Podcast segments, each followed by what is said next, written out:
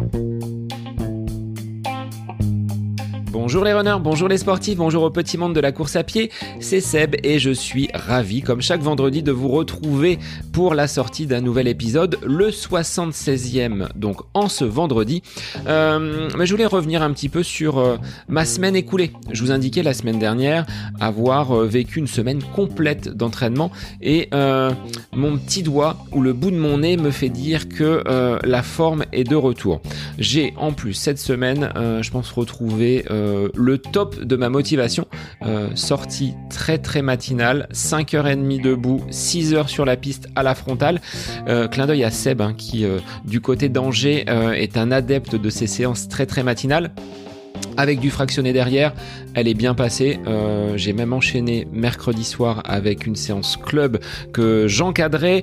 Donc euh, satisfait, satisfait d'avoir trouvé cette énergie pour se lever le matin. C'est peut-être pas grand-chose, me direz-vous, mais euh, bah, pour moi c'est quelque chose qui compte et c'est un, un signe. Voyez, on sent finalement que cette motivation est présente. Donc bah, je vais essayer de capitaliser sur ça dans les semaines à venir, même si j'ai une petite course, comme je vous l'avais annoncé, le 26 décembre sur les foulées bonnes valaises en Eure-et-Loire entre Chartres et Châteaudun, bah, venez me rejoindre si vous êtes euh, de passage dans de la famille à proximité, histoire d'éliminer un petit peu les excès euh, du 24 et du 25 décembre. Alors, 24-25 décembre, c'est Noël et bah, mon invité du jour va peut-être pouvoir vous aider à faire votre choix dans euh, ces outils dont on ne peut malheureusement plus beaucoup se passer. Cette montre qui vous accompagne, qui vous traque, qui euh, analyse votre sommeil, votre rythme cardiaque. Euh, j'ai eu la chance donc d'échanger avec Jérôme Maire qui est le fondateur d'un site qui s'appelle Montre Cardio GPS avec derrière plus de 7 années d'expérience dans le testing. Donc Jérôme est un militaire. Ça, c'est sa formation euh, principale, son activité euh, première, mais il est passionné par euh, bah, cette technologie, ces montres, ces outils qui nous accompagnent au quotidien. Il se balade toujours avec deux montres, il nous expliquera pourquoi. Euh, vous verrez qu'il en met même beaucoup plus au poignet pour effectuer justement les, les testings. Donc euh, bah, j'avais quelques questions à lui poser sur euh, le choix des montres, sur les fonctionnalités qu'elles peuvent nous apporter et qui peuvent être utiles donc dans notre pratique de la course à pied. Donc Jérôme s'est livré gentiment à mes questions et il va vous apporter je pense des, des informations précises pour faire ce choix devant toute cette panoplie de montres qui s'offre à nous dans euh, bah, les différents magasins et sur les sites internet. Donc moi, je vous laisse en compagnie d'un expert en objets connectés et en montres, à savoir Jérôme Maire, fondateur du site Montre Cardio GPS. Bonne écoute à vous Bonjour Jérôme, merci d'être l'invité du podcast aujourd'hui. Alors j'ai fait appel à un spécialiste de la montre, du GPS et du cardio bah, pour un sujet euh, que de nombreux coureurs et sportifs se posent.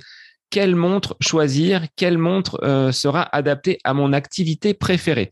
Alors je vais te laisser te présenter et puis euh, bah, on va pouvoir évoquer ensuite bah, ton, quotidien parce que tu es un, expert dans, ces objets connectés. Eh bonjour et puis tout d'abord merci pour ton invitation.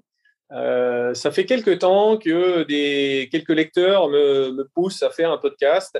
Euh, ça fait quelques temps que j'hésite, que je me dis que j'ai pas trop le temps, et, du coup, en fait, je, je, fais le choix un peu du, du, lâche, c'est-à-dire que je vais te laisser faire t'occuper de toute la technique, et moi, je vais juste te parler. Donc, merci pour ça. Eh bien moi, je, suis euh, militaire dans la vie, donc en fait, euh, je suis suis pas testeur euh, ni youtubeur professionnel. et puis il y a sept ans de ça, j'ai décidé de lancer le blog montrecardiogps.fr, qui depuis a dépassé largement tout ce que j'imaginais au départ. En fait, ça a pris une ampleur qui n'était pas du tout prévu. Enfin, voilà, j'ai pas monté de stratégie euh, pour devenir euh, l'expert sur le sujet. Mais finalement, de fil en aiguille, euh, avec les évolutions de, tout ce qui se passe sur Internet. Hein, au départ, j'avais juste le blog et puis une page Facebook. Ensuite, j'ai développé une chaîne YouTube. alors, beaucoup développé. Hein. Maintenant, la chaîne YouTube, c'est à peu près 50% des vues globales. Donc, la chaîne YouTube a, acquis la même importance que, que mon blog. Euh, puis, euh, puis est venu Instagram plus, récemment. au fil des ans, ben, j'ai tissé un, réseau de contacts avec une dizaine de marques, ce qui fait que maintenant, je teste toutes les Coros, Garmin, Polar, Suunto, et puis Samsung, Fitbit, Stride, le capteur de puissance, les swim goggles de forme, qui sont des lunettes connectées. Voilà, là aussi, j'ai j'ai un peu élargi mon champ d'activité pour sortir un petit peu des montres euh, et puis venir agréger tout, bah, tout ce qui est des capteurs externes qu'on connecte à ces montres, parce que finalement, ça participe à, la collecte de données. Donc, ça va des, euh, des, brassards cardio-optiques, euh, des lunettes de natation connectées, le capteur de puissance Stride, quelques compteurs vélo aussi, puisque ben, après avoir fait mon premier triathlon, ou plutôt pour avoir fait pour faire mon premier triathlon, euh, je me suis mis au vélo de route et donc euh, aussi au, compteur GPS. Mais aujourd'hui, c'est ça reste un hobby, euh, un hobby qui prend du temps, aux grandes dames de ma femme, mais j'essaie de lui faire comprendre que si je faisais pas ça, je, ferais autre chose. Et puis voilà, quand on aime, on compte pas. Donc euh, bon, j'ai en fait j'ai tellement de retours euh, positifs de tous les gens qui me qui me remercient pour les informations que je leur donne, les conseils que je donne, que bah, bah, ça aussi ça donne envie de continuer. en fait, c'est ma ma première motivation. Alors comment t'es venue l'idée de créer ce blog il y a sept ans? Euh, Tu n'avais peut-être pas trouvé d'informations sur des objets type montre que tu que tu utilisais. C'est venu d'où? Ben, c'est un peu ça. En fait, euh, il y a sept ans, j'ai cherché à acheter ma première montre GPS. Euh, donc bon, ça fait longtemps que je pratique du sport, euh, que ce soit course à pied et puis de, trekking en, pendant les vacances. J'ai traversé la France sur le GR5 du nord des Vosges jusqu'à la Méditerranée. mais tout ça, je l'avais fait avec une ProTrek Solar, donc il y avait la recherche, solaire et puis un altimètre barométrique, mais il n'y avait pas de GPS à l'époque. Et quand j'ai cherché à, acheter ma première montre GPS, eh bien, euh, j'ai rapidement vu que sur le net français, il y avait pas, il y avait, alors c'est pas qu'il y avait pas grand chose, il y avait beaucoup de petits blogueurs qui parlaient, mais en fait, ils partageaient leur, le test de leur montre qu'ils avaient acheté euh, puis ensuite, la, semaine d'après, ils partageaient leur préparation marathon. Ensuite, il y avait le compte-rendu de course. Il y, avait, il y avait peu de choses très spécialisées. Et en face de ça, en parallèle de ça, il y avait euh, DC Rainmaker, euh, le site qui, bah, qui est le, le, pionnier, Rainmaker, le premier qui, qui s'est lancé là-dedans. sur lequel vraiment il y avait tout super complet, détaillé, des comparaisons faciles. Et donc, je me suis dit bah, qu'il y avait euh, que finalement toutes les recherches que j'avais faites pour euh, ma montre GPS, eh bien, euh, finalement, c'était, j'avais accumulé déjà une petite quantité de savoir, et puis qu'il y avait sûrement la place pour un nouveau blog pour quelqu'un qui, cherchait à présenter ça. Donc, c'est venu comme ça. Et puis, ben, petit à petit, j'ai tissé des contacts auprès des marques. donc, c'est venu les unes après les autres. Euh, et ce qui a fait que, euh, que ben, maintenant, maintenant j'ai de bons contacts avec toutes les marques et euh, elles m'envoient les montres. voilà, ça, ça, a vraiment beaucoup évolué par rapport aux premières fois. Mais ça reste une démarche. c'est généralement plutôt dans le sens moi vers les marques que des marques vers moi. En tout cas pour le premier contact, c'est vraiment moi qui ai cherché à contacter des, des gens. plutôt que le blog qui qui, s'est révélé comme ça, comme étant euh, une pépite. Euh, non, c'est venu petit à petit. Hein. Alors aujourd'hui, combien de montres euh, as-tu testé en l'espace de ces sept années de, de, création depuis l'ouverture de ton blog? Bien, tu vois, la dernière que j'ai reçue, c'est la GridTix Pro. Et donc, pour chaque test, je fais un dossier sur mon ordinateur dans lequel je mets les photos, dans lequel je mets les traces GPS pour pouvoir les comparer, etc. Et, et, donc, chaque fichier, je le nomme avec un numéro pour qu'il se classe dans l'ordre. Et je trouve à la, à la fin euh, les derniers tests que je fais et puis tout en haut les premiers tests. Euh, et donc, le dossier de la GridX de la GridX Pro, je lui ai donné le numéro 112. Donc, c'est comme ça que je peux te dire que euh, je sais le 112e test. Euh, alors, j'ai reçu un Fitbit euh, Charge 5 qui est le 113e, mais malheureusement, il est tombé en panne après une demi-journée d'utilisation. Et puis, j'ai un colis qui est en route d'une Huawei Watch GP, GT3. Et donc ça, ça sera la 114e. Alors, on est d'accord, les montres, on te les envoie, mais est-ce que tu as dû mettre la main à la poche pour euh, bah, investir dans ces montres pour proposer ensuite à tes lecteurs un test? Comment ça se passe avec les marques? Alors, pas du tout, j'ai pas, pas besoin de les acheter. Euh, le, schéma général, c'est en général les marques ou l'agence de presse qui gère les relations euh, presse des marques m'envoie des exemplaires en test alors euh, totalement euh, gratuitement. Parfois, quelquefois, c'est un exemplaire euh, avec le hardware bêta. Donc là, donc des fois, c'est marqué ne peut être vendu parce que c'est une version bêta. Et puis parfois, c'est une montre avec le packaging complet, comme on pourrait trouver en magasin. Une fois que je les reçois, eh bien, je la teste. Là, je prends en général au minimum un mois en fait, euh, le temps d'accumuler suffisamment de données, suffisamment de traces GPS euh, dans un peu tous les environnements, tu vois, avec du dénivelé, euh, en forêt, en ville, etc. faire quelques séances de natation, de vélo, de randonnée, si c'est une montre qui s'y prête, si c'est une montre un peu orientée outdoor. Donc voilà. Je... Et puis ensuite, faut je compare toutes les traces GPS. Donc là, je sors chaque fois que je fais une activité sportive, j'utilise entre deux et quatre montres pour pouvoir euh, comparer les traces GPS et puis dire ben celle-ci est plus précise euh, qu'une autre ou, au contraire euh, dans tel type de situation en forêt par exemple ben elle a une moins bonne précision GPS.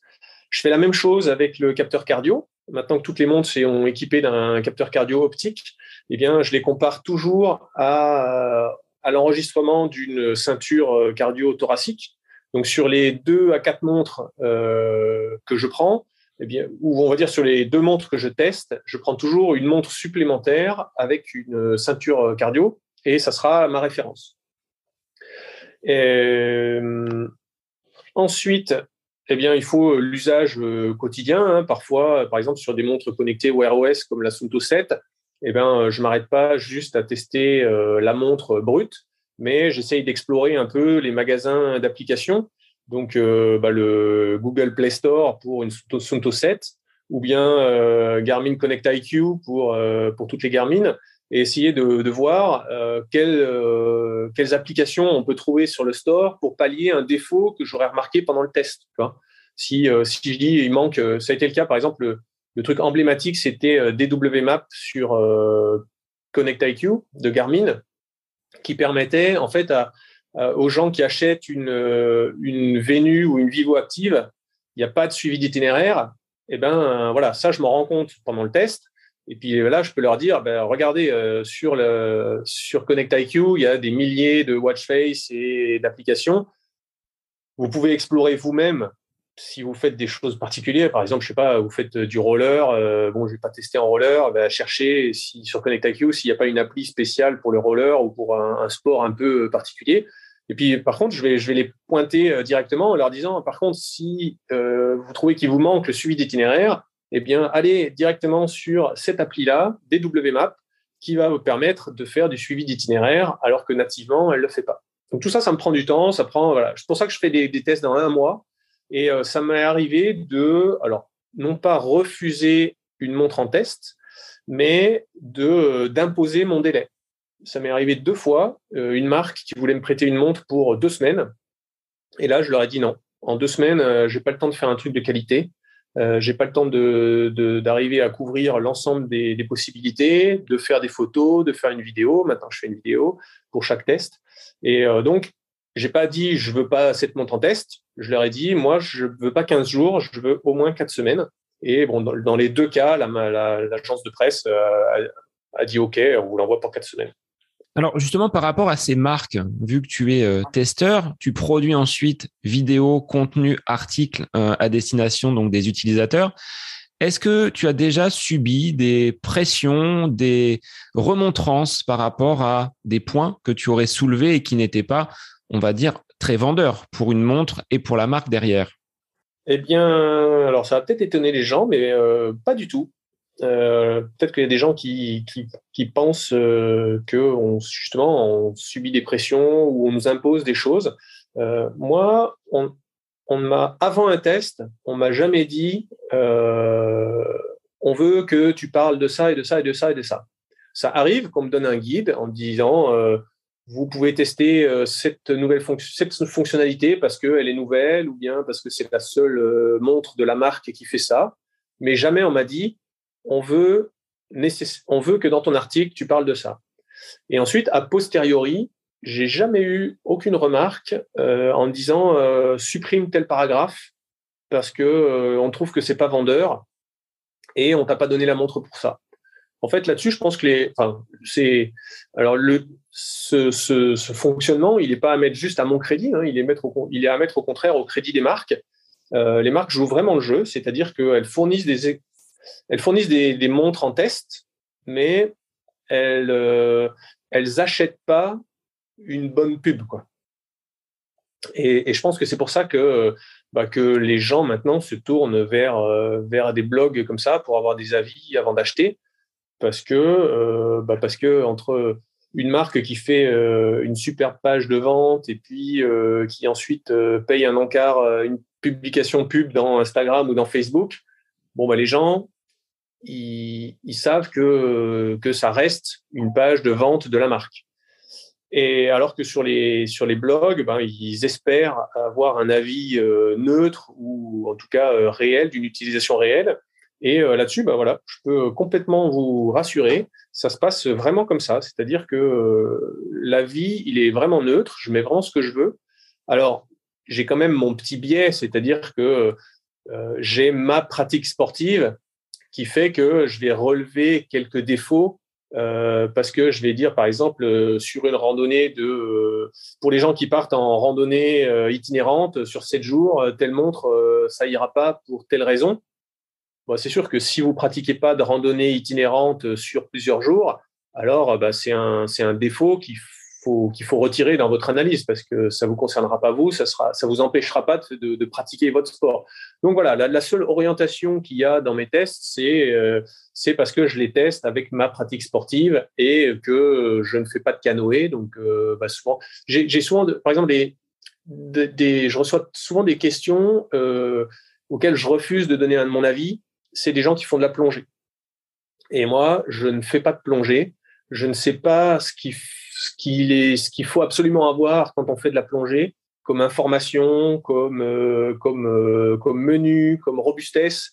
Euh, bon, la robustesse, ok, je peux voir l'étanchéité. j'ai déjà discuté une fois avec un, plongeur pendant une demi-journée, donc voilà, j'ai eu des retours, mais mais bon, ça, je suis je suis même pas je suis même pas c'est même pas que je suis, je suis pas professionnel, que je suis amateur. C'est non, en fait, je ne fais pas de plongée. Donc sur un sur un sport qui est aussi exigeant, parce qu'il y a quand même tout le côté sécurité. Euh, voilà, je donne pas mon avis sur les sur des gens qui me disent, euh, qui me demandent de comparer deux montres euh, et en me demandant laquelle est la mieux pour la plongée. Pour l'apnée, pour l'apnée, je peux le faire. Hein, descendre au fond, chercher un caillou, euh, c'est ok. mais mais sur voilà, sur la plongée, je ne sais pas. Et puis après, il y a quelques ce truc est marrant, c'est que parfois, dans les gens qui m'écrivent, je découvre des sports. On m'a déjà écrit pour euh, choisir une montre pour du shadowboxing. Alors là, j'ai dû chercher sur un Google ce que c'était que le shadowboxing. Euh, bon, en fait, c'est comme le air guitar, mais pour la boxe. Euh, après, j'ai des fois des questions sur, je sais pas, du roller en inline. Et donc, dans ces cas-là, je réponds aux gens par des questions en leur disant, bon, ben, je peux pas te répondre tout de suite parce que je sais pas quelles sont les exigences de ton sport. Donc, dis-moi de quoi tu as besoin, ce que tu aimerais avoir et puis euh, ensuite, je t'orienterai vers euh, deux ou trois montres qui, qui ont ces fonctionnalités. Alors sur ta semaine, cette activité qui n'est pas donc euh, ta profession, hein, tu l'as dit, tu exerces le métier de militaire, ça te prend combien de temps? Combien de temps tu accordes à ce testing? Et la particularité, parce que là les, les, auditeurs ne le voient pas, c'est que tu as toujours deux montres, donc l'une à chacun des poignets. Pourquoi d'ailleurs? Alors, je vais faire Petite réponse tout de suite rapide, j'y consacre une dizaine d'heures par semaine. Donc tu vois, depuis 7 ans, 52 euh, semaines euh, dans l'année, 10 euh, heures par semaine. C'est pour ça que j'ai maintenant mes tests sont plus faciles, plus complets et plus pertinents, juste parce que bah, j'ai beaucoup plus de, de background et qu'en fait la différence entre quelqu'un qui démarrerait maintenant et moi, c'est que moi, quand je teste une montre maintenant, je suis capable de la mettre en perspective avec plein d'autres montres. Avec des concurrentes directes, avec des montres qui, sont, qui ont le même format, qui sont plus lourdes, moins lourdes. Voilà. Donc, je suis, capable de donner pas mal de profondeur sur les tests par toute cette expérience que j'ai accumulée. Alors effectivement, je porte maintenant deux montres depuis au poignet depuis bien des années. Et en fait, c'est juste que ça me permet d'aller deux fois plus vite. En fait, ça me permet de tester deux montres à la fois. Euh, donc, lorsque je sors euh, faire une séance de sport, j'ai toujours deux montres en test au poignet, plus j'en prends une troisième euh, qui va me servir de référence. Donc, en fait, cette, cette, troisième montre référence, je vais la coupler avec une ceinture cardio-thoracique, ce qui va me permettre de comparer la précision des capteurs optiques des deux montres que je porte au poignet. Et puis, bon, euh, parfois, souvent la, fin d'année, avec le Black Friday et puis Noël, euh, ça se bouscule un peu. Toutes les marques essayent de, bah, faire leur communication euh, avant Noël. Moi aussi, j'essaye de sortir tous les tests avant Noël parce que ben, publier un test le 26 décembre, bah, c'est raté. En fait, les gens, c'était avant qu'ils voulaient l'avoir pour savoir quel montre choisir. Donc, donc souvent, la période novembre-décembre, ça se bouscule. J'ai beaucoup de tests. Et donc là, ça arrive que je parte même avec quatre montres, euh, trois en test. Ça me permet et puis une quatrième, euh, toujours en référence avec la ceinture cardio. Et comme ça, ça me permet d'avoir, de comparer quatre traces GPS en même temps. L'objectif, c'est de, bah, pouvoir arriver à trouver des, points faibles, des comportements un peu bizarres, souvent dans les virages, ou euh, voir si une montre est moins bonne que les autres en ville ou dans la forêt, euh, des choses comme ça. Alors, est-ce que ça t'arrive quand même, Jérôme, de courir et d'avoir une activité sportive sans montre, d'être vraiment libre, sans outils connectés ah, alors, j'ai souri parce que j'ai cru que ta, question, ça allait être est-ce que j'ai le temps de courir et, pas juste de, répondre sur Facebook et de, de, pondre des articles de blog et de tourner des vidéos? Alors là-dessus, j'ai la chance, étant donné que je suis militaire, j'ai la chance de pouvoir faire du sport sur mes horaires de travail. Donc en fait, je ne sais pas que je fais du sport que pendant mon travail, mais ça me permet, en gros, j'arrive déjà à faire 50, facilement 50% de mon activité sportive sur mes horaires de travail et puis ensuite, ben, euh, le week-end, je vais aller faire de la randonnée, je vais aller faire des sorties vélo, euh, ce qui permet de compléter les, tests.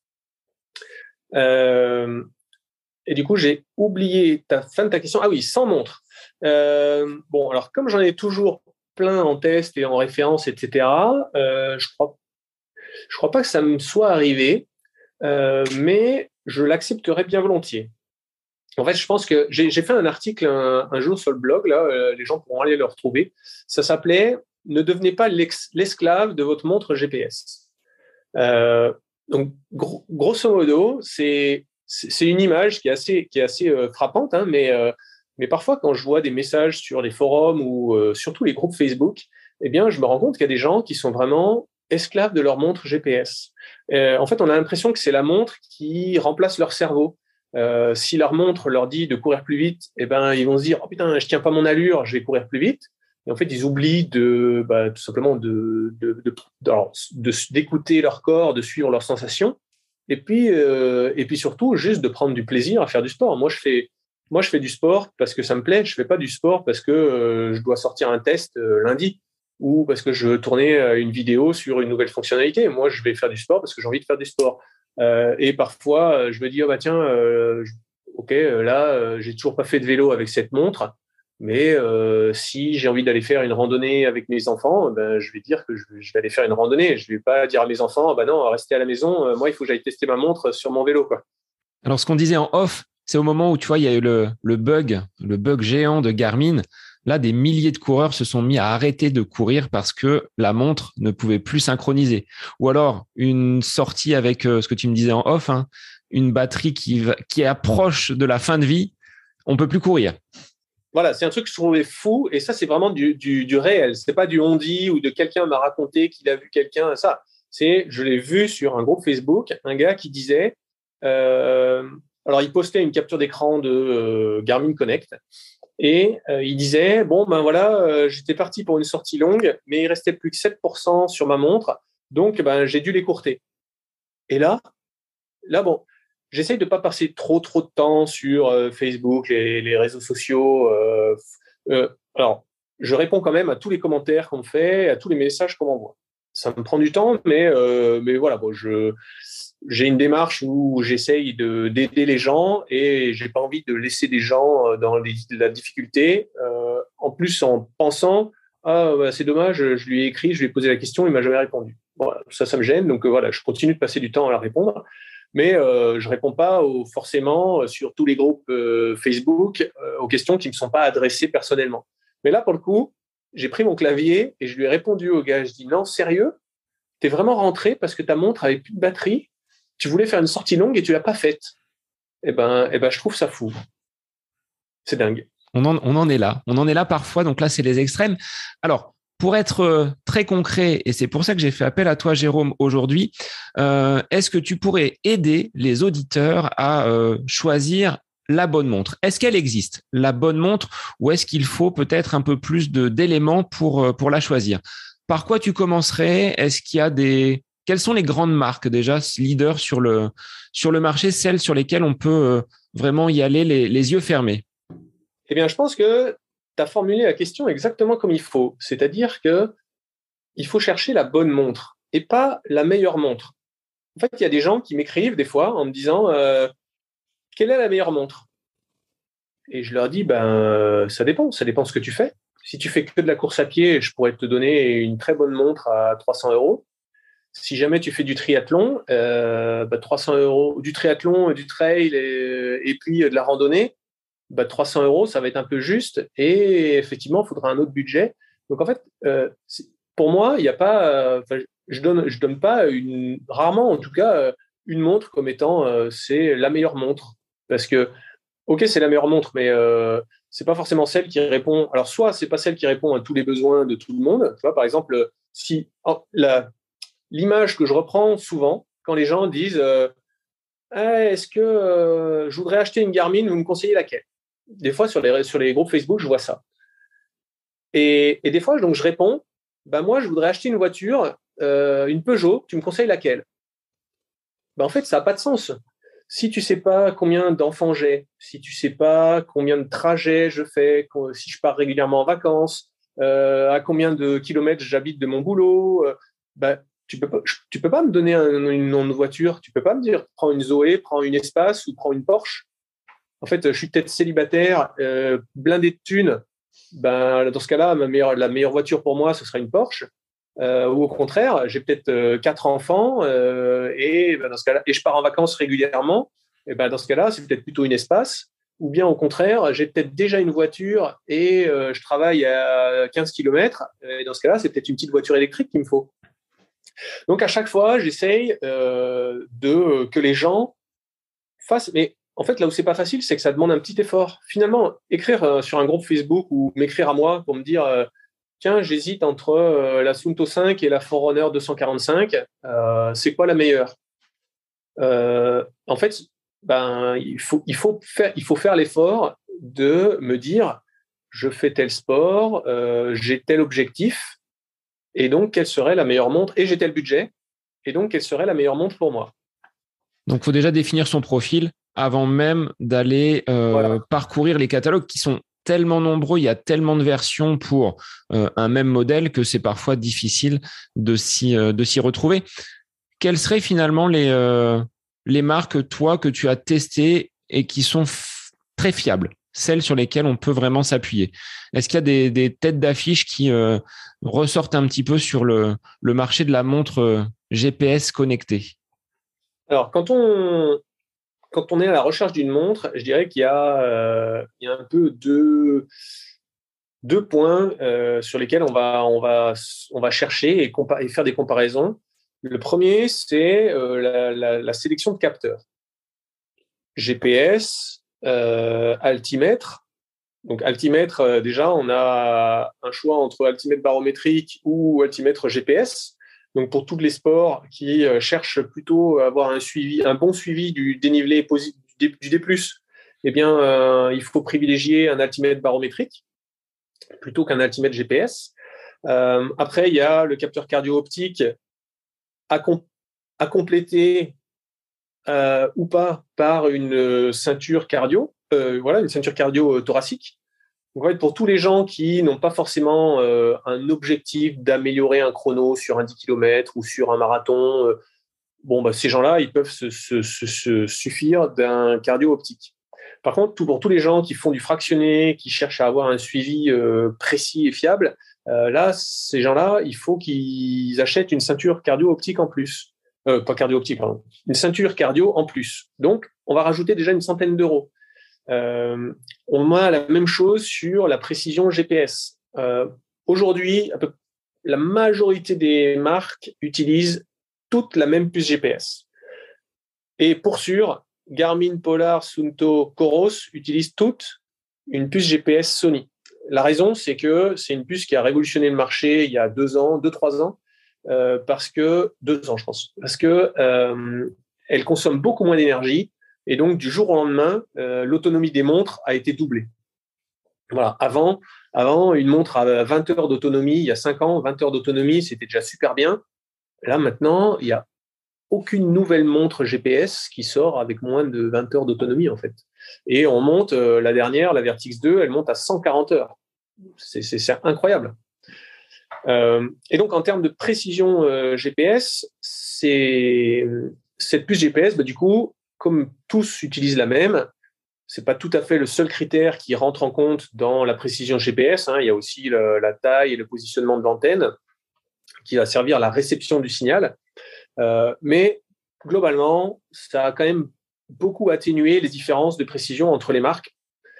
Alors après, il y a quand même Coros qui a fait un pas, donc qui a pris un pas de plus là euh, sur toutes les autres avec la Vertix 2, puisqu'ils ont activé le géopositionnement à double fréquence. Donc ça fait quelques années que je commence à parler technique, mais je vais juste l'expliquer en cinq minutes. Euh, depuis quelques années, on, a, on peut régler sur les, dans les paramétrages euh, l'utilisation de plusieurs constellations de satellites. GPS, ensuite il y a eu GLONASS, ensuite Galileo, et maintenant il y a même des montres qui font Beidou, qui est le système euh, chinois. Et donc ça, ça permet d'utiliser deux constellations en parallèle, histoire que s'il y en a une qui, offre un signal moins bon, eh ben la montre elle bascule sur l'autre. Là, la nouveauté avec le géopositionnement double fréquence, c'est que la montre, elle va écouter le signal sur deux fréquences différentes pour la même constellation. Et ça, sans rentrer dans le détail, ça, diminue euh, beaucoup d'interférences et d'imprécisions et, ça améliore la précision. L'autre possibilité de le faire, c'est d'utiliser un capteur euh, de foulée qu'on place sur le lacet, sur les lacets de la chaussure. Ça, ça fait être un peu old school, parce que c'est ce qu'on utilisait avant quand il n'y avait pas de GPS sur les montres. Mais mine de rien, bah, ça reste euh, aujourd'hui encore le système le plus précis. Le GPS, tu vois, ça a été, conçu initialement pour un usage militaire, donc on va dire pour euh, diriger euh, des missiles, diriger des avions, diriger des voitures. Et on a toutes ces utilisations-là, elles n'ont pas besoin d'une précision à 50 cm près j'avais vu une étude, la dernière étude que j'ai vue, euh, c'est la, précision du GPS, c'est 3 mètres 35. Donc en gros, si, tu prends une position GPS, tu peux avoir une erreur de 3 euh, mètres 35.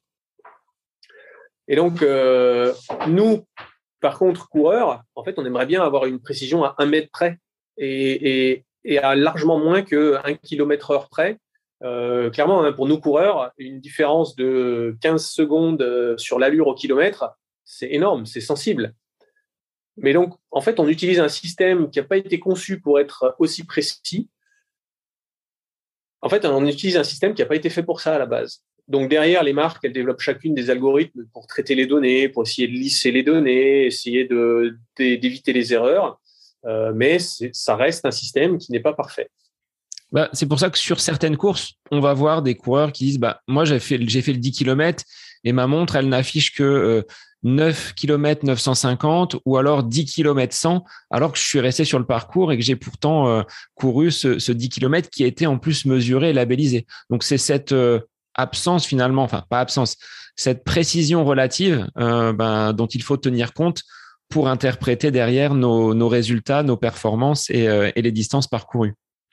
Tout à fait. Et, en fait, à ce petit jeu-là, c'est toujours la montre qui a tort. Là, il n'y a, pas, a pas à hésiter. Hein. Le, métrage officiel d'une course, c'est toujours celui qui a raison. on peut avoir il y a, un petit, une petite zone d'incertitude sur du trail. Donc en fait, ce que je dis que le kilométrage est toujours juste, c'est valable pour les courses de route. Euh, parce que là, le, le, la distance a été mesurée avec une roue plusieurs fois. Euh, j'ai regardé le protocole, c'est fou. Hein, ils prennent même en compte la température pour la dilatation, pour, pour, compter la dilatation de la roue. Euh, bon, là, on, arrive quand même dans des trucs qui sont hyper poussés. Hein. Par contre, sur le trail, euh, clairement, hein, si le parcours d'un trail a juste été tracé sur Google Maps ou, ou Géoportail ou quoi, alors là, il y a quand même un doute possible sur la distance euh, réelle. Mais ce qui est sûr, c'est qu'il n'y a aucune montre qui tombera pile, pile, pile à chaque fois. Ça, ça n'existe pas. C'est tout simplement pas possible. Le système GPS, on pourra en faire un autre épisode. Oh, non, d'ailleurs, on en avait fait un épisode euh, sur un autre podcast euh, avec François. Les, satellites GPS, ils tournent à 25 000 km d'altitude, pardon, 25 000 mètres donc, en fait, on voudrait que des satellites à 25 000 mètres d'altitude nous positionnent à un mètre près. Bon, bah, c'est pas possible. Donc, concrètement, si je tiens compte de tes, euh, remarques par rapport à cette puce euh, Sony, que l'on soit sur euh, Garmin, Sunto, Polar ou Coros, l'interface, on va dire, de base, ce qui fait l'essence de la montre GPS, sera la même. Après, c'est que de l'enrobage et c'est le développement que les, marques ont pu réaliser sur ces, différents modèles. C'est ça. Alors, je vais quand même ajouter un détail parce que euh, il y a des gens qui, qui ont cette pratique. Pour les gens qui s'entraînent sur piste, là, il y a un algorithme qui est implémenté chez Garmin et chez Coros qui apporte une précision largement meilleure que le GPS. Donc, ils ont, ces deux marques-là ont un mode euh, piste d'athlétisme qui, euh, alors c'est pas qui s'affranchit complètement de la, du signal GPS, mais en gros qui va intégrer le fait qu'un tour de piste égale 400 mètres. Donc, une fois que la montre a enregistré le point de départ sur la piste et qu'on aura fait quelques tours de piste, la montre, elle va, elle va, elle va arriver à faire la comparaison. Et si au bout d'un tour de piste, les données GPS lui donnent 410 mètres, la montre, elle effectue en temps réel une correction en disant non, c'est 400 mètres. Et si au tour d'après, le GPS dit 395 mètres, la montre dira non, c'est 400 mètres. Donc là, pour ces deux marques-là, ces deux algorithmes apportent une réelle plus-value. Donc pour tous les gens qui font du fractionné, et je sais que sur, piste, on est à 5 mètres près. Les, les gens qui font des 400 mètres, qui font des, du 30-30, etc., s'ils vont sur une piste, c'est justement parce qu'ils savent, euh, ils sont capables de dire, peut-être pas à 5 mètres près, mais à 10 mètres près, ou quand on fait des 400 mètres, c'est carrément au mètre près. Et donc, c'est toujours énervant d'avoir une montre qui, à la fin de la séance, euh, ne compte pas la bonne distance. Euh, bon, eh bien, donc pour ces, pour ces gens-là, sur certaines Garmin, euh, donc les, les Garmin un peu haut de gamme, hein, les Phoenix 6, Forerunner 745, 945, euh, la 245 aussi. Et puis sur les Coros, alors là, Coros, c'est valable pour toutes, même la Pace 2 à 200 euros. Eh bien, pour ces gens qui ont besoin d'une bonne précision sur des entraînements sur piste, eh bien, ces deux marques-là sont à privilégier par rapport aux autres. Alors moi qui suis la légende locale du club euh, sur la piste, donc ça c'est Strava qui me l'a dit, euh, bah, je vérifierai justement sur, euh, je dois avoir plus de 3500 tours de piste depuis que je, j'ai synchronisé mon compte Strava, donc ça ça m'intéresse pour bien montrer que je fais bien des, des 400 mètres et pas des 350 ou des, ou des 420 comme tu le, comme tu le disais. Donc ça des, des paramètres à prendre en compte entre euh, tu le disais, Coros, Garmin, il y a des, euh, des similitudes. Alors, si au niveau de la marque, on n'arrive pas à se, déterminer, c'était la question d'Elodie et de Michael. Pourquoi euh, plutôt choisir Garmin que Coros Qu'est-ce que cette marque Coros a de plus? Parce qu'elle a, semble-t-il, le vent en poupe là, sur, ces, derniers mois. Alors, effectivement, là, tu vois, je, parle beaucoup. C'est quelque chose que je sais, tout le monde me le dit. et puis, quand on est passionné, on s'arrête plus. Là, tu vois, j'ai donné la réponse sur le choix des marques. Pour l'instant, j'ai traité que le côté des capteurs. L'autre euh, volet de l'étude à faire, la petite analyse, la petite comparaison, c'est le volet des fonctionnalités. parce que ben, entre quand on compare des montres et en fonction de la pratique qu'on a, eh bien, on peut avoir besoin de programmer des entraînements sur sa montre. Donc là, bah, tout de suite, hein, le premier truc qui vient à l'idée comme exemple d'illustration, c'est Sunto. Sunto, on ne peut programmer que des intervalles simples. Vous pouvez faire du 10 x 30 30. Par contre, dès que vous voulez faire du pyramidal, dès que vous voulez faire deux blocs, c'est plus possible. Donc là, ben voilà, si c'est si c'est une fonctionnalité que quelqu'un recherche, eh ben, il peut déjà faire une croix sur Sunto. Euh, ensuite, il y a d'autres fonctionnalités. Moi, par exemple, personnellement, pour mon usage, euh, si je devais choisir une montre euh, que je devais acheter comme étant ma montre GPS, eh ben, je ne pourrais pas me passer du suivi d'itinéraire. alors, maintenant, le suivi d'itinéraire, ça s'est quand même bien développé parce que euh, depuis euh, trois ans, on a le turn by turn, donc le guidage avec la montre qui, en gros, comme un GPS de voiture, hein, la montre qui euh, vibre en disant attention, virage à droite dans 100 mètres. Et puis ensuite, une nouvelle vibration en disant virage à droite maintenant. Et puis, bah, plus récemment, on a la, cartographie qui commence à bien se développer euh, chez Garmin et qui a été introduite euh, cette année euh, chez Coros. Donc ça, voilà, ça c'est quelque chose que moi je rechercherais. Donc je sais que je ferai une croix sur, par exemple, la Polar Vantage M. Il n'y a pas de suivi d'itinéraire, il y a juste un retour départ, mais qui va juste donner une distance et une direction. Donc qui va dire, par exemple, ton point de départ, il est dans cette direction à 3 km 5 mais ça ne te dit pas par quel chemin passer. Après, euh, tu vas un peu euh, chercher ton chemin, prendre un coup à droite. Ah non, là je suis trop à droite. Prochain virage, dès que je peux, j'essaie de tourner à gauche. Bon voilà, moi pour euh, la randonnée, pour juste juste le confort lorsque je suis en vacances, par exemple, pouvoir dire tiens bah allez, je vais aller courir 9 km. Bon et puis juste de me dire ben ouais, je vais pas me perdre et je vais pas faire 15 finalement alors que j'étais parti pour 9 quoi. Bon, bah, je trace un itinéraire et hop, je fais 9 km. Quand je vais faire une randonnée, du ski de randonnée l'hiver, c'est pareil. Pour le côté euh, sécurité du, en ski de randonnée, eh ben, je trace mon itinéraire, histoire d'être sûr de ne pas euh, dévier, si jamais il y a un peu de brouillard, de dévier et de, me trouver euh, face à une falaise. Donc il y a ce côté de, fonctionnalité, d'analyse après l'entraînement aussi, hein, dès qu'on veut du VO2 max, de l'analyse de charge d'entraînement. en général, beaucoup de, montres en, bas de gamme euh, ne font pas le suivi de la charge d'entraînement.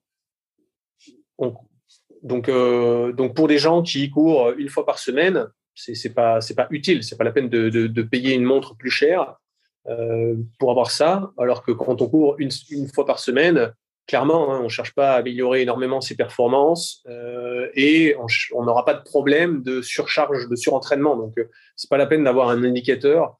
Là aussi, en termes de, d'usage. Euh, si c'est juste pour collecter des données, pour les regarder, mais rien en faire, c'est ce que je dis souvent. Hein, euh, euh, quand on regarde des, les statistiques qu'on collecte, elles doivent servir à, faire des choix dans l'entraînement. Dire, bah, je fais pas assez d'endurance fondamentale, ou alors là, je suis trop fatigué pour faire ma séance de fractionné, je vais la repousser à demain.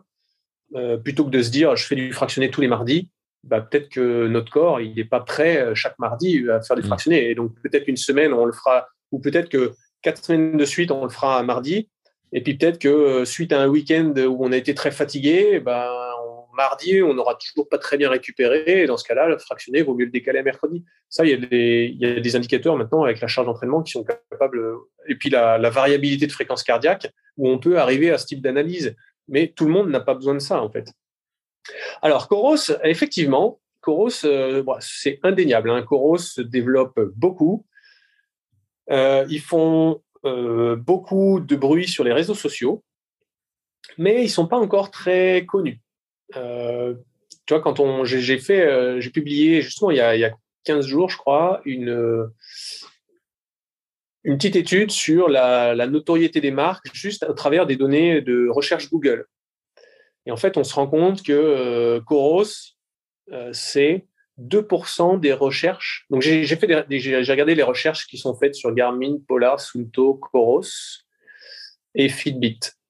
Et en fait, si on prend 100, euh, recherches qui sont effectuées aujourd'hui euh, sur ces cinq marques sur Google, ben en fait, il y en a deux qui concernent Coros. Donc Coros, clairement, ne va pas remplacer Garmin en 2022. En revanche, là, ce qui fait qu'on parle beaucoup et de plus en plus de Coros, c'est que, eh bien, en deux ans et demi, ils ont rattrapé Sunto et Polar, clairement. Donc pour moi, ils n'ont pas encore la profondeur d'analyse et de fonctionnalité dans leur montre, dans leur application euh, que Garmin. Mais par contre, maintenant, en termes de fonctionnalité pour un usage sportif, eh bien, ils sont, selon moi, au même niveau que Polar et Sunto. Et voire même, si on opte pour la dernière Coros, la Vertix 2, qui a introduit le géopositionnement par double fréquence, donc une meilleure précision GPS, euh, un capteur électro, euh, électrocardiogramme qui permet d'avoir une mesure plus précise de la variabilité de fréquence cardiaque. Donc là, pour les gens qui font le suivi de charge d'entraînement par la variabilité de fréquence cardiaque, c'est plus précis, encore une fois. Et puis la cartographie, puisqu'ils ont introduit un fond de cartographie sur cette Vertix 2. Euh, et bien là, en fait, euh, Polar et Sunto, ils ont rien à mettre en face. Et, une autonomie énorme, puisque la, la Sunto 7 est une concurrente de Garmin avec la cartographie, mais elle a une autonomie qui va de 8 à 12 heures. Donc, pour les gens qui partent faire un week-end de randonnée, ça passe pas. Si on fait de la petite randonnée, c'est bon. C'est très confortable. La cartographie est vraiment très belle. L'écran AMOLED, c'est un super confort de lecture. Par contre, 8-12 euh, heures d'autonomie euh, pour des gens qui font, euh, qui font une semaine de vacances à la montagne, qui font un week-end avec une nuit en refuge, ça va pas aller. Alors que pour le coup, la Coros Vertix 2, avec 140 heures d'autonomie et la cartographie, ben voilà, ils sont, ils sont du coup passés, pour, en tout cas pour cet usage-là. Euh, Coros, ils sont très orientés montagne. Hein. Leur, euh, leur CEO, euh, il fait des, de, de l'escalade en haute paroi. donc, ils, ils, ont une orientation très montagne. Ils mettent un verre saphir sur toutes leurs montres. Euh, alors, à, l'exception de l'entrée de gamme à 200, à 200 euros, mais toutes les autres montres, dès 300 euros, elles ont une vitre saphir qui est inrayable. Quand on sait que ça, c'est juste cet élément-là, euh, chez Garmin, par exemple, ça fait une différence de 100 euros entre le modèle avec saphir et sans saphir. Bon, ben, on se rend compte que, euh, que Coros, qui propose du saphir et du titane dès 300 euros, là aussi, en termes de hardware, c'est c'est ça permet d'avoir, pour le même prix qu'une autre marque, à fonctionnalité égale, ça permet d'avoir une belle montre plutôt qu'une montre tout en plastique euh, avec un écran rayé. Alors après, même si euh, Coros offre aujourd'hui euh, de belles perspectives, on est forcément attaché à un système d'exploitation, à à des menus, toi, pour programmer. Moi, j'ai eu une, Garmin qui était la 305, donc qui était un gros, pavé posé sur le poignet. Ensuite, j'ai eu la, la 235. Maintenant, c'est la 245 je suis attaché à Garmin et je m'étais peut-être dit, mais à tort, bah, je vais perdre toutes mes données, tout mon suivi, tous mes tracés. Est-ce que quand on est euh, pratiquant et qu'on a débuté avec une marque, il est difficile de basculer sur un autre système? Eh bien, tu as tout à fait raison. Euh, et il y a deux, deux explications à ça. La première, c'est que eh ben, ça reste aujourd'hui encore difficile de transférer des données, tout ton historique de Garmin, de le transférer chez une autre marque. Ça, ça reste très difficile. Ou alors, il faut passer par des outils payants. Et généralement, bah, quand on achète une montre à 600 euros, on n'a pas envie de payer encore, je ne sais pas combien, pour faire un transfert. Euh, alors ça, maintenant, c'est un petit peu atténué par la démocratisation de, euh, des plateformes euh, génériques type euh, Strava, Training Peaks ou Nolio. C'est-à-dire que maintenant, en fait, on peut se contenter d'avoir une montre comme outil de captation de données et puis ensuite aller faire son analyse sur Strava ou aller faire son analyse si on veut une, une, plateforme plus poussée en termes d'utilisation d'entraînement sur Training Peaks ou Nolio. Et là, on peut moi, euh, voilà, moi, tous mes comptes sont synchronisés sur Strava. Donc, je dois, avoir, euh, alors, tous ceux qui, le permettent. Donc, euh, j'ai en tout cas pour sûr Garmin Polar Sunto Coros qui transfère les données vers Strava. Ensuite, l'autre raison, bah, c'est plus une raison d'usage.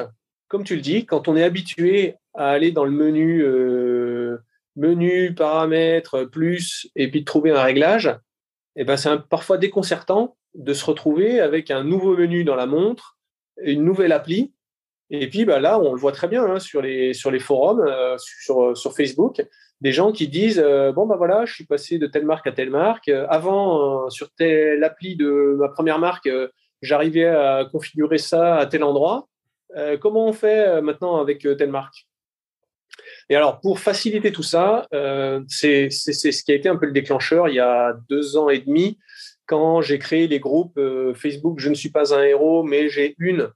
Et puis tu remplaces après. Euh, Par le nom de la, montre. Hein, voilà, la suite, tu mets Garmin, Polar, Sunto, Coros, Stride, Samsung. mon, mon objectif, c'était justement que bah, des gens qui ont rencontré le même problème puissent venir aider les, les autres parce que, bah, notamment sur tous les problèmes de connectivité, Bluetooth, etc., des gens qui me disent euh, Bon, bah, j'ai acheté une nouvelle Garmin ou bien j'ai acheté un nouveau téléphone Huawei et j'arrive pas à connecter là. Bah, en fait, je leur réponds euh, Moi, j'ai un iPhone, donc en fait, je vais pas pouvoir t'aider. Euh, par contre, va sur le groupe Je ne suis pas un héros, mais j'ai une, la marque de ta montre. Et puis là, euh, repose ta question et peut-être qu'il y aura quelqu'un qui a un téléphone Huawei et qui va pouvoir te dire comment il a dépanné son truc. Bah, j'étais dans ce cas-là, toi. J'avais euh, la Garmin et un téléphone Huawei et pendant de nombreuses années, euh, bah, la, synchronisation ne se faisait pas ou très partiellement. Donc, c'est un petit peu rageant. Quand tu as fait ta séance, tu peux pas la faire remonter.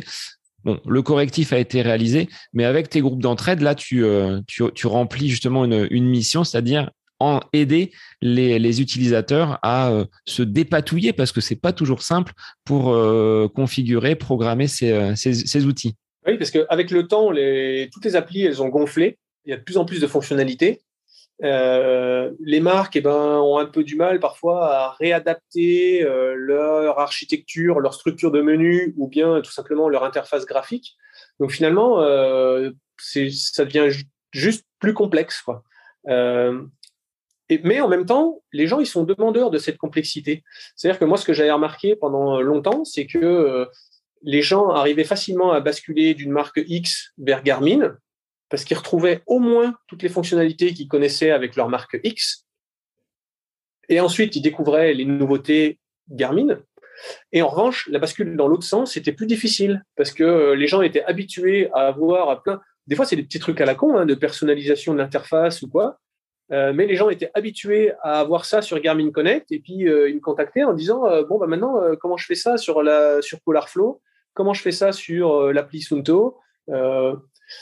Et et ben et ben cette année je trouve donc effectivement il y a, y a, de plus en plus alors de plus en plus parce que forcément hein, on partait de zéro mais il y a de plus en plus de gens qui basculent de Garmin vers Coros et les gens qui basculent de Garmin vers Coros, eh ben, je les vois plus se plaindre euh, de, ce problème-là, alors que je le voyais depuis des années. Et en fait, ce qui se passe, c'est que eh ben, les gens basculent au moins en partie, là, au moins une partie des raisons qui, font qu'ils basculent vers Coros, c'est euh, pour retrouver une simplicité d'usage. En fait, Coros, euh, étant encore petit, peu d'expérience, et justement une application qui n'a pas devenue euh, boulimique, eh ben ça fait tout ça, ça fait que les réglages dans la montre et l'utilisation de l'application, ça reste simple. Et donc finalement, des gens qui euh, avaient l'habitude d'utiliser leur Garmin de, depuis 10 ans, qui trouvaient que c'est devenu de plus en plus compliqué, eh bien là, ils basculent sur Coros et ils sont contents d'avoir basculé à l'image d'outils informatiques, hein, un tableur Excel, euh, Word, il y a des choses dans ce programme-là qu'on ne va pas utiliser et on sous-utilise euh, un logiciel euh, de traitement de texte ou tableur. Pour la montre, on va être à peu près dans le même dans le même constat, c'est-à-dire qu'elle a beaucoup de fonctionnalités, elle fait beaucoup de choses, mais est-ce que j'en ai vraiment besoin? Euh, Quand je vois moi des, sportifs qui arrivent au club avec euh, des, montres Phoenix pour euh, faire du, trail, de la haute montagne, alors qu'on habite dans le Loiret, je me dis est-ce qu'ils en ont besoin? Toi, par rapport à ce qu'on disait tout à l'heure sur le choix de la voiture, est-ce que c'est adapté à ma pratique? C'est ça qu'il faut prendre en compte également. Oui, voilà, moi, tu vois, bah, là, tu viens de, redonner un autre exemple, et je le dis, je le dis souvent en, en, en souriant, mais moi, je dis, moi, j'ai un usage euh, de Word et Excel qui date de 95. En fait, euh, j'ai, appris, j'ai découvert Word et Excel avec euh, Windows 95 pendant mes études. alors attends, je sais pas, sais pas en quelle classe j'étais en 95, mais non, non, en 95, j'utilisais encore pas l'ordinateur pour, pour mes études. C'est venu après, mais on avait Windows 95 et puis Word, je je sais pas comment ça s'appelait à l'époque, Word 95 et, ou Office 95, on va dire. Mais en fait, maintenant que j'ai Windows 7, Word 300, Office 365, en fait, je continue d'écrire euh, mes rapports euh, dans Word de la même manière, euh, la mise en page de la même manière, et les, sur Excel, j'utilise quelques fonctions, mais qui sont, qui sont toujours les mêmes, quelques fonctions de mise en forme, quelques fonctions automatiques, mais que je, que je, connaissais déjà dans les années 2000. Donc en fait, il y a eu plein de développements et plein de nouveaux outils. À chaque fois, je me suis juste adapté à l'interface. Alors oui, des fois, tu, râles parce que ce que tu avais l'habitude de trouver dans euh, révision et correcteur orthographique, maintenant, ça s'appelle, euh, euh, je sais plus quoi, là, mais j'ai découvert, là, il y a pas longtemps, j'ai changé d'ordinateur et j'ai découvert que ça avait changé de nom. Donc, le, vérificateur d'orthographe.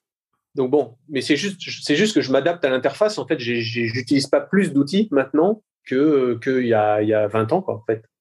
Alors, en termes de, budget, Jérôme, combien il faut consacrer euh, pour quelqu'un qui viendrait vraiment à débuter sa première montre euh, Bon, on va encore leur dire, ça va dépendre de la pratique, mais quelqu'un qui se met à courir, qui euh, commence une activité running, pour peut-être pouvoir quand même programmer, toi, des séances qui soient de, qualité avec du pyramidal, des, des choses qui vont évoluer avec sa pratique pour qu'il ne soit pas limité dans la première année, dans la deuxième année qu'est-ce qu'on peut lui conseiller et quels seraient euh, les, euh, les grands axes pour euh, valider son choix? On l'a, on a parlé, hein, l'autonomie. Après, le support, il est vraiment indépendant avec Garmin qui a sa, sa, façon de procéder. Sunto, c'est peut-être un petit peu plus sommaire. Coros qui se développe bien. Mais quels seraient les, les grands piliers d'un, choix de montre finalement? Bah, En fait, aujourd'hui, je pourrais conseiller une montre à 200 euros pour euh, probablement 90% des, gens. Alors, avec deux options. D'un côté, la Coro Space 2 et de l'autre, la Garmin Forerunner 55. C'est deux montres à 200 euros. Euh, la Garmin Forerunner 55, je la, elle est plus orientée vers le néophyte. C'est-à-dire qu'il y aura beaucoup de fonctions de conseil, il y a des suggestions quotidiennes d'entraînement. Donc, en fait, là, la montre, elle devient un petit peu intelligente et au lieu de connecter, de collecter les données et de te laisser faire l'analyse, bah, quelqu'un qui ne connaît pas, il n'en fera pas grand-chose. Eh bien là, elle va collecter les données et puis elle va te dire, tiens, aujourd'hui, bah, tu n'es pas fatigué, tu es en forme, ça fait longtemps que tu t'es pas entraîné et puis tu as bien dormi. Donc, euh, je te propose euh, une séance au seuil ou je te propose une séance de fractionné. Et puis, euh, au contraire, euh, un autre jour, elle va dire ben, Ok, tu n'as pas, pas forcé hier, mais tu n'as pas très bien dormi. Peut-être que tu as fait la fête euh, samedi soir. Et donc là, aujourd'hui, je te propose plutôt de, te, de, de, récupérer ou bien de faire un petit footing léger de 28 minutes. Donc ça, tu vois, 200 euros, très bien pour les néophytes. Euh, en face, j'ai dit que j'avais mis la Polar, la Coro Space 2. Elle est aussi à 200 euros mais elle, euh, elle se destinerait plutôt au contraire aux gens qui, euh, qui savent faire leur entraînement. Parce que bon, c'est une montre qui, selon moi, a, un peu, a, pas mal dynamité le marché, hein, parce que 200 euros, on peut aller jusqu'à euh, programmer des entraînements à la puissance. Donc en fait, elle mesure la puissance au poignet. On peut y, y connecter un capteur de puissance Stride. Et puis, on peut programmer tout type de séance dans l'application euh, aussi bien des séances de course à pied, vélo, natation, musculation. Donc tu vois, là, même pour le triathlète, et elle a un programme euh, triathlon. Donc en fait, là, euh, pour celui qui fait un triathlon une fois par an, et puis qui, qui se dit, tiens, je m'entraîne au cardio, je veux programmer mes entraînements, mais en même temps, je commence à être attiré par la puissance, et eh ben voilà, même chose, 200 euros. Ça reste un budget qui est quand même accessible. Quand tu vois des tarifs à 650, 700, 800 euros, euh, faut peut-être l'assurer la montre euh, si on part courir et qu'on la percute ou qu'on la fait tomber, c'est euh, un petit peu dangereux. Donc là, 200 euros, ça reste raisonnable. Voilà. Et puis vous rajoutez une petite protection d'écran à 3 euros commandée sur n'importe quel site internet, histoire d'assurer le côté en protection contre les rayures. Alors après, qu'est-ce qu'il y a qui va qui va faire va monter le tarif? Euh, déjà, le truc tout simple, C'est, on peut me dire, bon, ben, je suis désolé, mais ces deux montres-là, moi, je les trouve pas belles. Effectivement, ça, le, le côté design, look, et puis les goûts et les couleurs, c'est un truc c'est pas rationnel. Donc là, euh, j'aurais beau dire tout ce que je veux. Euh, si on me dit, bah non, moi je préfère le look d'une Phoenix 6 euh, pour quand je suis au bureau, je veux acheter une Phoenix 6. Bon, bah ok, bah achète une Phoenix 6. Donc ce côté look, le côté métal, tu d'avoir une lunette en métal, etc. Voilà, jolie montre. Jolie montre, ça, forcément, ça, coûtera plus cher. Ensuite, on a le côté robustesse, où maintenant, bah, il y a des montres qui ont une vitre en saphir. C'est-à-dire que là, cette fois, le verre de la montre est inrayable. En fait, d'ailleurs, j'ai dit verre, première fois, je dis vitre. C'est pas du verre, hein, justement, c'est du saphir. Donc là, le saphir ne peut être rayé que par du diamant. Donc, à part euh, quelques petites exceptions, j'en ai vu quelques-unes hein, sur le net, euh, mais vous pouvez considérer que c'est du c'est rayable. Euh, maintenant, on a aussi des montres qui répondent à la norme. alors, ça s'appelle 1000 STD 810. C'est une norme de, robustesse de l'armée américaine. Donc là, j'avais fait une vidéo super sympa avec la l'Instinct, la Garmin Instinct, qui était la première montre qui avait qui avait qui répondait à cette norme. Et elle elle résiste au choc. Donc en fait, je l'ai laissé tomber du quatrième étage. Je sais pas si tu vois quatrième étage. C'est pas juste le premier étage. Hein. Tomber quatre étages, euh, elle marchait toujours. Je l'ai mise au congélateur, elle marchait toujours. Je l'ai mise dans une bouilloire, elle marchait toujours. J'ai fait le choc thermique, donc passer du congélateur à directement la bouilloire, elle marchait toujours. Donc voilà, côté robustesse. Ensuite, il y aura l'autonomie. Alors, l'autonomie, je suis le premier à dire que euh, il n'y a pas beaucoup de gens qui ont besoin de plus de 60 heures d'autonomie. 60 euh, heures, je suis désolé, ça, 60 heures, ça permet déjà de faire l'UTMB. Donc, euh, me dire qu'on a besoin de plus de 60 heures d'autonomie, il y a, y a quand même pas beaucoup de gens qui ont besoin de plus, qui ont besoin de tout ça. C'est autonomie en plus en activité. C'est pas uniquement la montre que l'on porte au poignet au quotidien. Donc, euh, quand on parle d'autonomie, c'est sur ce, critère-là. Voilà. Sauf que bah, je mets quand même un astérisque parce que euh, plus on a d'autonomie, plus on aura à recharger la montre moins souvent. Et là, je suis le premier à considérer que recharger sa montre tous les jours ou tous les deux jours, c'est gonflant.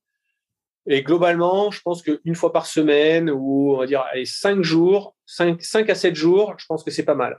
Et donc effectivement, pour des gens qui font beaucoup de sport, eh ben, eh ben, ça fait euh, ça fait déjà beaucoup d'heures de sport en 5 à 7 jours. Donc l'autonomie, c'est plus pour le confort. Après, il y a toutes les fonctionnalités connectées, parce que là, on a parlé de sport depuis le début du podcast, mais euh, euh il y a le côté euh, lecteur de musique, il y a paiement sans contact, la météo, tu vois, toutes ces choses-là. Par exemple, lecteur de musique. alors là, il faut, bien regarder, hein, parce qu'il y a des montres qui, ont un lecteur de musique intégré, donc avec des MP3 qu'on transfère depuis son ordinateur. Mais maintenant, bah, il y a de plus en plus de gens qui passent par des plateformes de streaming. Et donc là, en fonction de la plateforme qu'on utilise, Spotify, Deezer, euh, Apple Music, Amazon Music, bah, le, choix se, réduit. Il y a de moins toutes les toutes les montres ne sont toutes les marques ne sont pas compatibles avec Deezer par exemple. Alors tu vois, pour la musique, Jérôme, j'avais pris moi la 245 euh, donc version musique que je n'ai jamais utilisé puisque je prends bien souvent le téléphone dans la poche arrière du short avec mon casque. Donc euh, là, exemple type, Seb qui prend une montre pour la musique, mais euh, je m'en suis jamais servi. Donc euh, bah, aujourd'hui, je le, vois plus comme un gadget. Donc elle a cette évolution-là. J'ai dû payer peut-être un petit peu plus, mais ça ne m'a jamais servi. Oui, tout à fait. En fait, moi le premier, hein, moi je, sors toujours avec un téléphone, ne serait-ce que pour prendre des photos pour, mes tests.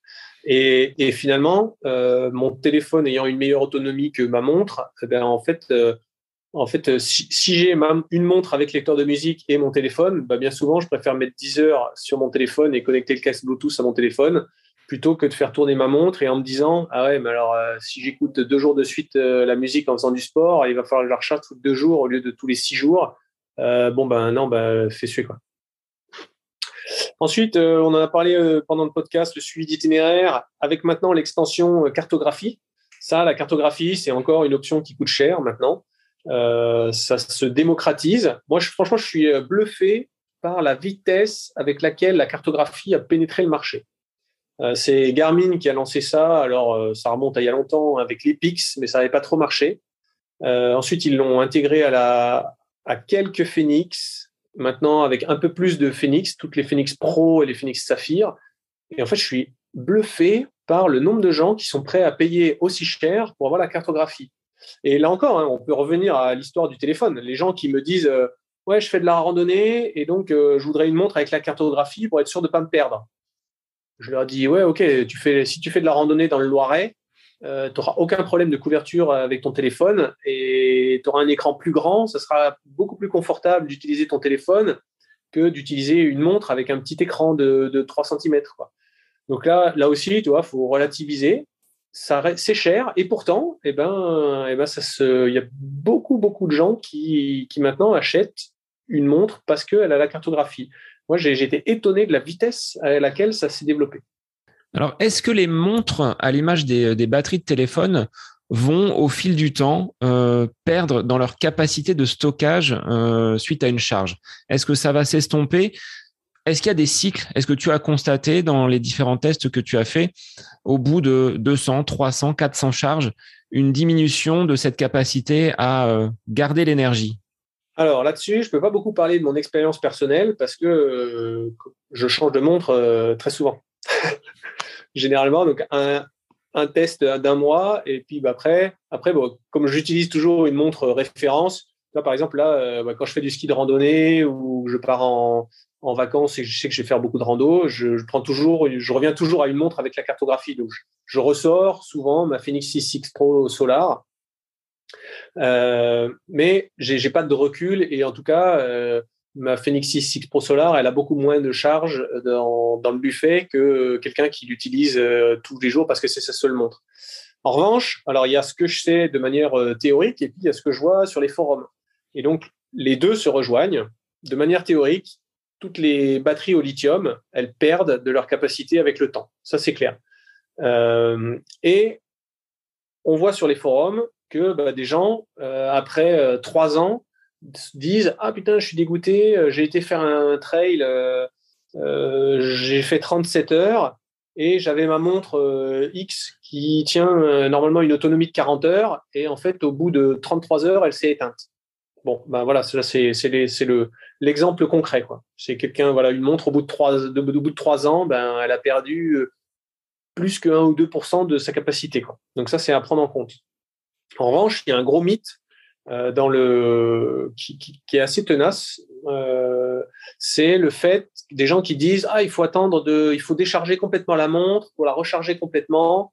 tu sais, faire des cycles vraiment complets et jamais recharger une montre en cours de route. Bon, ça, c'est complètement faux parce que maintenant toutes les montres ont des batteries au lithium. Et donc des batteries au lithium ont plus ce problème de mémoire où il fallait les décharger complètement avant de les, de, les recharger. Ça, c'était des, batteries d'ancienne génération. Maintenant, les batteries au lithium, il n'y a plus besoin. Si pour une batterie au lithium, que tu fasses 5 recharges de 20% ou une recharge de 100%, c'est pareil. En revanche, une batterie au lithium, elle se détériore si tu la laisses à 0% trop longtemps.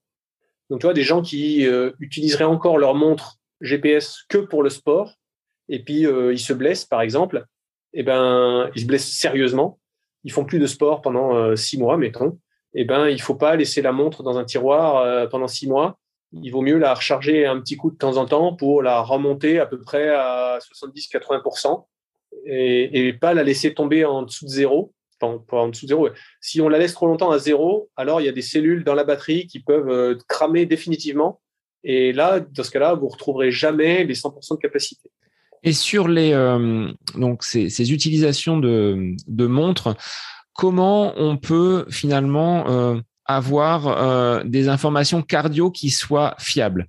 Est-ce que ces capteurs cardio qui ont euh, qui ont vu le jour depuis euh, depuis quelques années, on peut vraiment prendre ces informations-là comme des bonnes informations ou c'est lié à un algorithme, un positionnement de, de la montre? Enfin, il y a des tutos, hein, peut-être que tu en as fait également sur tes vidéos, de bien placer à un centimètre de l'os du poignet la montre avec une orientation spécifique.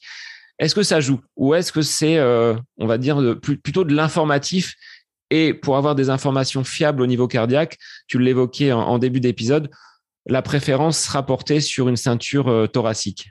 Alors, euh, alors, moi, je, lutte contre les gens qui disent les capteurs optiques, c'est de la merde.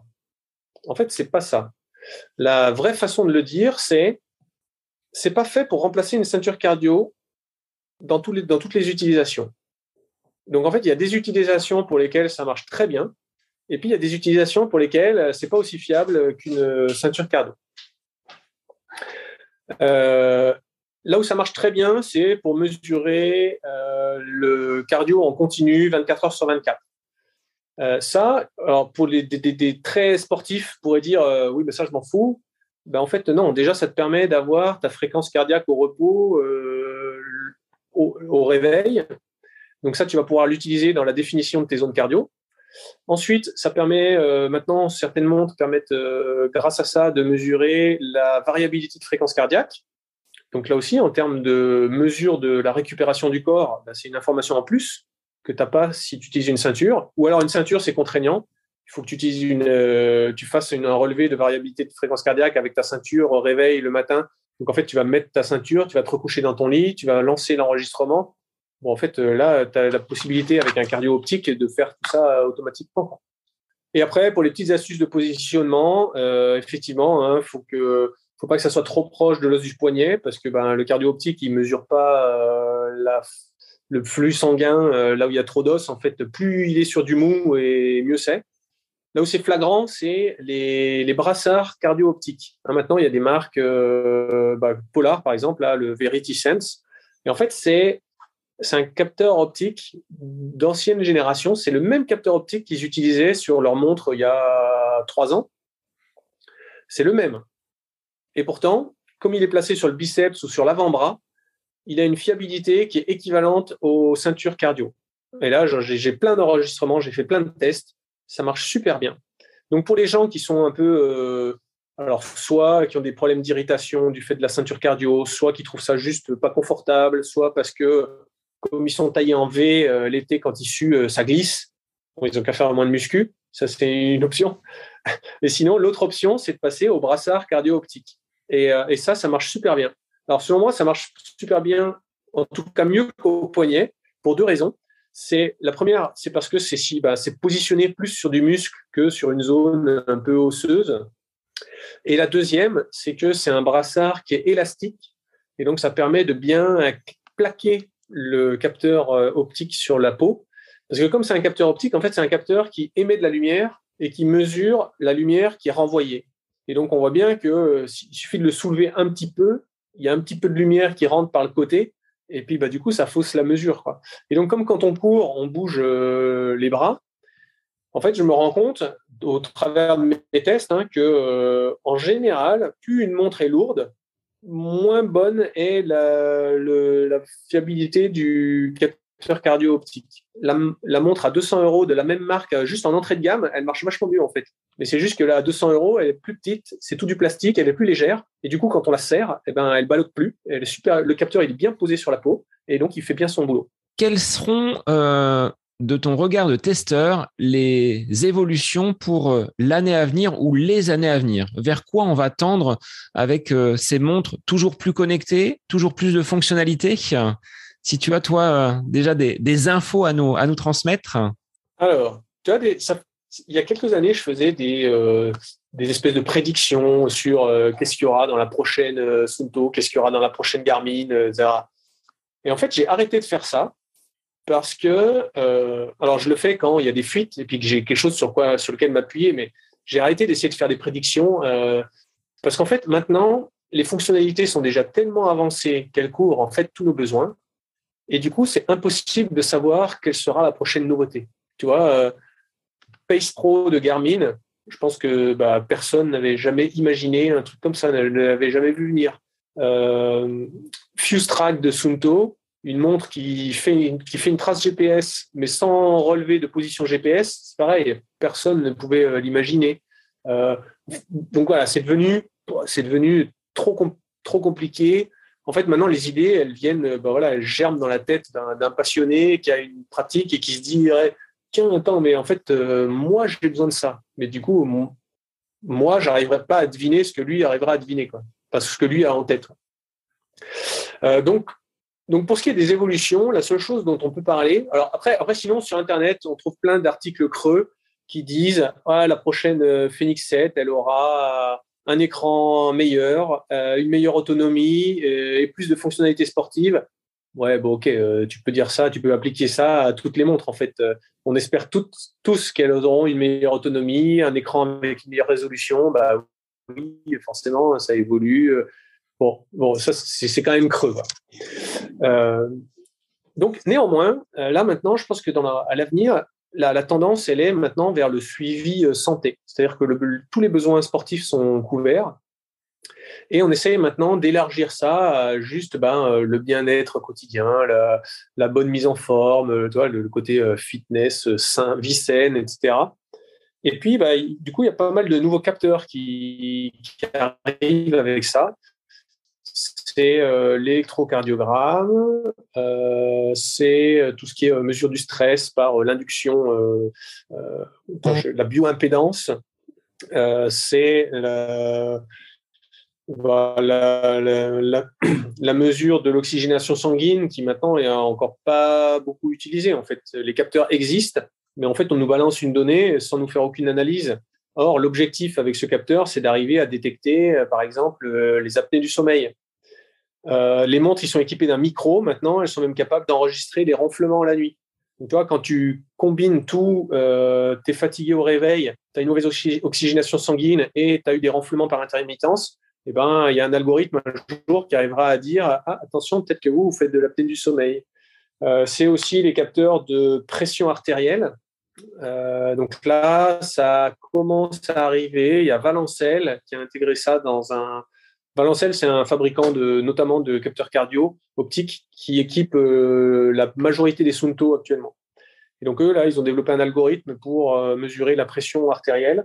Il y a la dernière Samsung que j'ai testée qui le fait, alors qui nécessite quand même une calibration. Il faut aller chez le médecin, il met le brassard autour du bras, euh, on calibre la montre, et puis après, la montre est capable de refaire des mesures sans mettre le brassard autour du bras. Il y a aussi la mesure du glucose, donc là, il y a des capteurs. Il y a, un capteur externe euh, qui est Super Sapiens, qui se fixe euh, sur le triceps. Et puis, euh, il y a une mise à jour. Alors, c'est pour ça que je, suis fâché que mon, Fitbit Charge 5 soit tombé en panne parce que bah, Fitbit a, sorti une, mise à jour cette semaine où ils annoncent qu'ils font une mesure du, du, niveau glucose sanguin. Et là, pour le coup, ce serait le premier dispositif au poignet capable de le faire. Donc, euh, bon, ça m'intéresse, mais j'arriverai à le tester euh, d'ici Noël, euh, voilà, quand, quand j'aurai réussi à le faire remplacer. Donc voilà, tu vois, c'est l'arrivée de beaucoup de nouveaux capteurs qui ouvrent encore après derrière un champ des possibles en termes d'analyse qui devient qui énorme. la généralisation un peu plus, tu vois, de la variabilité de fréquence cardiaque et de l'utilisation de la puissance en course à pied. Là, maintenant, toutes les marques, Garmin, Polar, Sunto, Coros, sont capables de, de, mesurer la puissance en course à pied. Alors, ils ont tous des algorithmes différents. Il y a Stride, on peut rajouter Stride ensuite, euh, qui est le, un capteur externe qui permet de le faire. Euh, néanmoins, il y a encore peu de gens qui utilisent réellement la puissance en course à pied pour leurs entraînements. La grande majorité des gens utilisent encore le cardio. Tu vois, là, il y a encore des évolutions. Et puis, en termes de cardio, la variabilité de fréquence cardiaque qui permet d'avoir une mesure de l'état de récupération et pas juste un, le résultat d'un calcul. En fait, quand, quand, notre montre nous dit après une séance, euh, on vous recommande 26 euh, heures de récupération, ça reste un calcul, c'est pas une mesure. Euh, en revanche, la variabilité de fréquence cardiaque, j'ai fait un article là-dessus. Hein, j'ai enregistré ma variabilité de fréquence cardiaque tous les jours pendant 28 jours, et puis j'ai mis ça en relation avec mes séances de sport, et on voit très bien la, que la variabilité fréquence cardiaque répond ou réagit à mes instants de fatigue. Sur, la période, j'ai fait un marathon, donc on voit très bien que euh, elle, est, elle est dégradée à l'issue du marathon. On voit très bien qu'après une grosse sortie vélo, euh, c'est pareil. Et puis en revanche, on voit très bien que une journée de repos et ça y est, je regagne en récupération. Donc là, euh, c'était intéressant. Et pourtant, il y a encore peu de gens qui, euh, qui gèrent leur charge d'entraînement sur un programme. Euh, donc cette fois, c'est sur un programme d'entraînement sur une saison, par exemple. il y a encore très peu de gens qui gèrent leur charge d'entraînement avec la variabilité de fréquence cardiaque. Et pourtant, c'est possible. Donc tu vois, il y, a, plein de capteurs qui sont encore, qui existent et qui sont encore sous-exploités parce que c'est pas rentré dans les mœurs, dans les habitudes, voilà. Et puis ensuite, il y a des nouveaux capteurs qui arrivent et qui vont encore permettre de, faire plus de choses. Au regard de toutes ces nouveautés, j'avais juste une dernière question avant que l'on puisse conclure cet épisode. C'était une question de Huguef qui me demandait donc euh, une question pour toi, Jérôme. Euh, il fait du triathlon. Il a un besoin donc euh, d'une cartographie. Est-ce qu'il penche vers la Forerunner 945 ou la Phoenix 6 ou une autre par rapport à ce que toi tu pourrais lui apporter comme, comme réponse? Eh ben, ma recommandation pour cet usage-là, c'est la Forerunner 945 euh, pour la principale raison du facteur de forme. En fait, elle est plus petite et surtout moins épaisse. Et ça, quand on doit retirer sa combinaison de natation, eh ben, c'est chiant d'avoir un gros boîtier de Phoenix qui accroche le bout de la manche. Donc, je recommande plutôt la version petite donc Forerunner 945. Et puis, s'il veut un côté euh, ludique, motivation et qu'il est un peu geek, eh ben, il peut euh, même prendre une 945 LTE. Elle est encore plus petite. Et puis, euh, Garmin a ajouté pas mal de, de, à exploiter la connectivité LTE. Donc, LTE, c'est la connectivité 4G. Hein, qui va permettre de recevoir, bah, de faire du live track sans téléphone. Donc, il pourra être suivi pendant une course. Euh, et puis, il pourra recevoir des messages d'encouragement pendant la course. Donc, des gens, euh, depuis, leur, euh, depuis leur téléphone, pourront le suivre en direct et puis lui envoyer un message Allez, vas-y, dernier tour de piste pour la course. Et puis après, c'est l'arrivée. Et puis toi, tu reçois ça en notification sur ta montre. Donc, bon, c'est un côté amusant. Ça apporte rien de très. ça apporte rien en, vue de la performance, mais c'est un petit côté amusant si jamais ça, ça le tente. Bah, très bien, Jérôme. Merci pour tous ces, euh, ces conseils. Euh, il y aura d'autres questions, hein, je pense, et euh, peut-être d'autres sujets d'épisode parce que ce domaine des montres connectées GPS est, est très, très vague en soi et très, très vaste. C'est-à-dire qu'il y a tellement de choses à, à prendre en compte que bah, on peut s'y perdre. Et c'était ma volonté de te recevoir aujourd'hui dans le podcast pour nous apporter des réponses précises, ce que tu as très bien fait. Et on sent le côté militaire. Hein. C'est carré. Les analyses qui sont faites, elles sont hyper hyper précise et vous trouverez donc euh, pas mal d'informations. Je te laisse nous redire euh, sur quel réseau donc on peut te, retrouver. Donc, eh ben, l'adresse du blog, c'est montre-cardio-gps.fr. Euh, mais sinon, Montre Cardio GPS, on me trouve à peu près partout. Donc sur Facebook, bah, la page c'est Montre Cardio GPS, la chaîne YouTube Montre Cardio GPS, le compte Instagram Montre Cardio GPS. Et puis, euh, je pense que si on tape dans Google euh, montre carte de GPS, euh, on doit aussi trouver facilement le, blog. Bah, Jérôme, un grand merci pour ces nombreux conseils pratiques que tu as pu nous dispenser à travers cet épisode. Et j'invite les auditeurs à venir vers toi s'ils ont d'autres questions. Tu, réponds à tous les commentaires, tu l'as dit. Oui, c'est ça. Alors, pas forcément, pas forcément en direct. Hein. En général, je, fais ça en, en gros. Donc, j'attends d'avoir en gros, je, procrastine pendant quelques jours et puis euh, au bout de 3-4 jours, je me dis, bon, allez, je réponds à tous les messages et, là, je, m'y mets une soirée et je déroule tout. Eh ben, un grand merci à toi. Et pour les auditeurs, bah, je vous dis à la semaine prochaine pour un nouvel épisode du podcast À côté de mes pompes.